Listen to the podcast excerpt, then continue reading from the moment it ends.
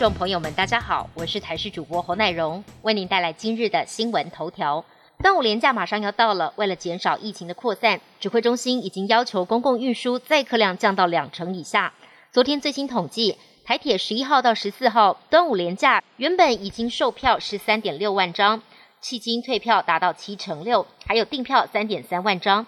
台湾高铁昨天统计，则仍有五点三万人次订票，国道客运则售出了一点一万张票。累计廉价恐怕还有约十万人会搭乘公共运输跨线返乡。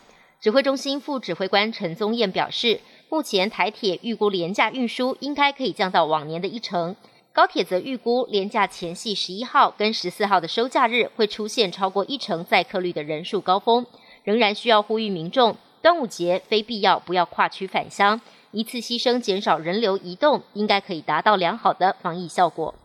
继上周五纾困四点零第一波个人的纾困现金陆续拨款汇入民众账户之后，今天起新增个人纾困现金及事业纾困与贷款等也开始申请。今年新增个人纾困现金，符合资格者，六月七号到七月五号期间，到劳保局医化服务系统登录相关资料，届时由劳保局进行核发。另外，事业纾困与贷款申请，自即日起到八月三十一号为止。不过，系统一开放，今天就有大批民众上网登录查询，竟然让劳保局网页大塞车。有网友抱怨，页面显示等待登录的时间竟然一度超过一天。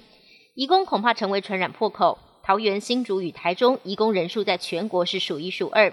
桃园市长郑文灿昨天推出移工固安计划，要建立马奇诺防线，在工厂或宿舍进行快筛。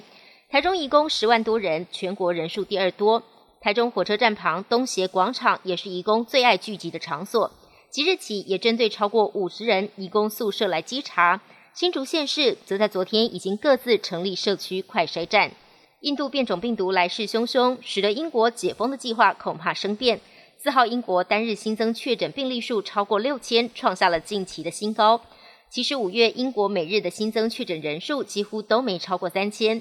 但在印度发现的 Delta 变种病毒来势汹汹，四号新增病例反弹冲到六千一百四十例，创下近期的新高，比前一周增加超过六成。